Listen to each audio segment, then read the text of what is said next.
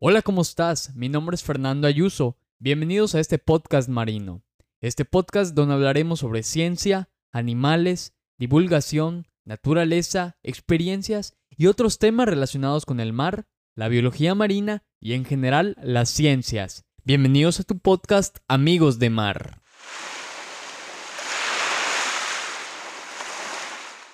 Te platico un poco de mí antes de comenzar con el tema de este primer podcast, porque me parece una falta de respeto comenzar sin saber quién es el que habla.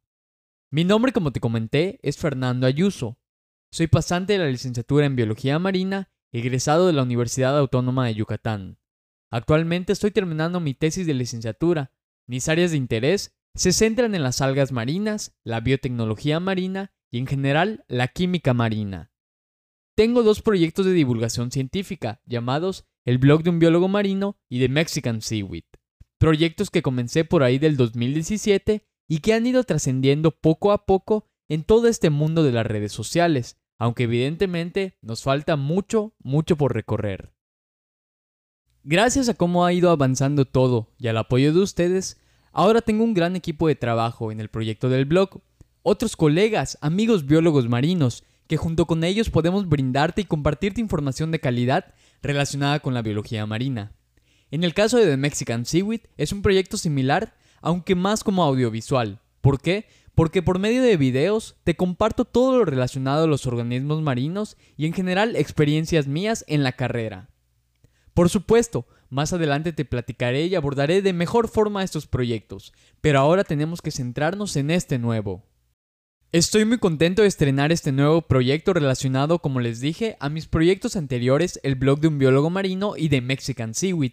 Y es que en este primer episodio del podcast quiero dar mi opinión sobre un tema que he visto que últimamente con todo esto de la pandemia ha ido creciendo poco a poco, y eso me da mucho gusto, que es el tema de la divulgación científica. Y no, no digo que no se haya dado antes de la pandemia, siempre ha existido, y tampoco me cierro a divulgación científica marina, sino hablando de manera general. Yo recuerdo que cuando estaba en la carrera creo que solo una materia hablaba de la divulgación científica, y de manera muy general. Era como de, ah, la divulgación es esto, y, se centra en esto, y listo. Y en ese entonces no le tomé tanta importancia. Realmente la materia sí se enfocaba más en los métodos para poder comunicar bien todo lo relacionado a la ciencia y bueno, en mi caso algunos temas de biología marina. Y es que nunca le tomé como tal importancia a la divulgación científica, hasta que comencé el proyecto del blog y muchísimo más hasta que comenzó la pandemia, que fue cuando me desenvolví más en este tipo de proyectos. Ahora, ¿por qué es importante la divulgación científica? O más bien, ¿qué es la divulgación científica? ¿Cómo podemos definirla de una manera simple o al menos desde mi punto de vista, ¿no?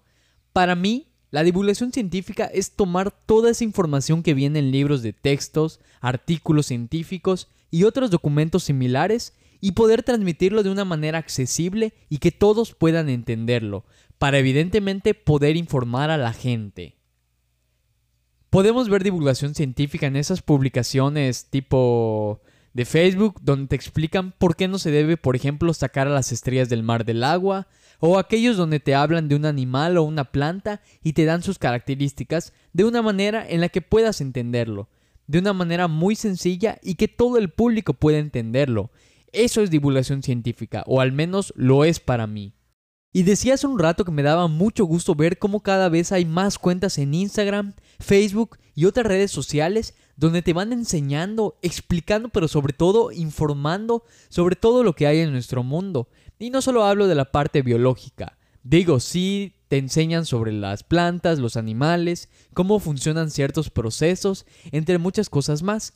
Pero también hay otros temas muy importantes que son la física, la química, la medicina, y eso está muy cool porque terminas aprendiendo cosas nuevas. Y es que por supuesto, desde antes de la pandemia ya existían los divulgadores en redes sociales. Por ejemplo, puedo mencionar a los que están en YouTube, como son C de Ciencia, El Robot de Platón, Date un Blog, todos esos canales con los que al menos yo fui creciendo y fui viendo y fueron enseñándome cosas que como dije jamás pensé que existieran. Y por ejemplo, justo cuando empezó lo de la pandemia, comencé a descubrir más cuentas.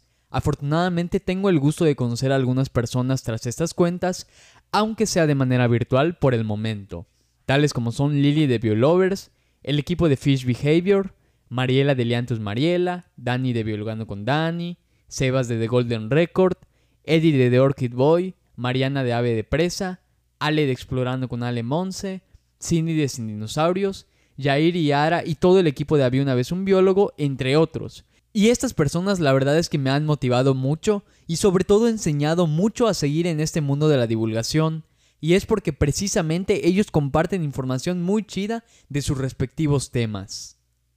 Le podemos dar un buen uso a las redes sociales, compartiendo información de este tipo, información de calidad. Para mí eso es muy importante y muy satisfactorio también, el poder enseñarle a las personas por qué tal cosa es así y de una manera sencilla, o qué es este bicho de una manera sencilla. Y la verdad personalmente me hace sentir muy bien, como muy motivado a seguir enseñando lo poco o mucho que sé y lo que puedo ir aprendiendo. Para mí la divulgación científica es un constante tiempo de aprendizaje.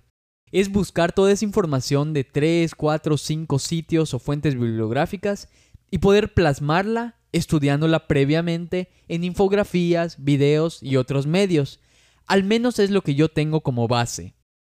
Ahora quiero mencionar que no soy ningún experto en la parte de divulgación científica, pero por ejemplo lo que yo considero importante, igual al momento de hacer esto, es poder compartir quién dijo o quién escribió, o bueno, quién descubrió la información que tú estás leyendo.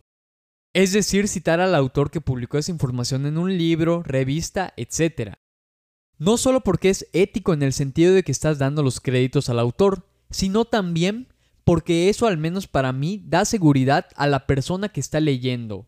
Por ejemplo, la infografía, de que esta información está publicada en un sitio de alguna revista científica o que lo dijo algún experto en el tema. Para mí, a la divulgación científica le queda mucho tiempo de vida. Siempre va a haber medios donde se pueda compartir información de calidad para todo el público, Aún nos queda mucho por descubrir de nuestro mundo, de nuestros mares, de la tecnología que podemos ir creando, y qué mejor que ese conocimiento sea compartido a todo el público. De nada nos sirve tener todo el conocimiento del mundo si no estás para transmitirlo. Creo que el hecho de quedártelo guardado sería desperdiciarlo. Me alegra mucho que hayas llegado hasta el final de este primer episodio del podcast. Te agradezco nuevamente por apoyarme en este proyecto, al igual que en el del blog y en The Mexican Seaweed. Siempre es chido que haya banda que quiera aprender cosas nuevas siempre. De mi parte es todo. Te invito a que me sigas en redes sociales. Como dije, en Facebook estamos como el blog de un biólogo marino y en Instagram y YouTube estamos como The Mexican Seaweed. Nuevamente muchas gracias banda. Nos seguiremos topando en próximos podcasts. Se despide de ti Fernando. Hasta pronto.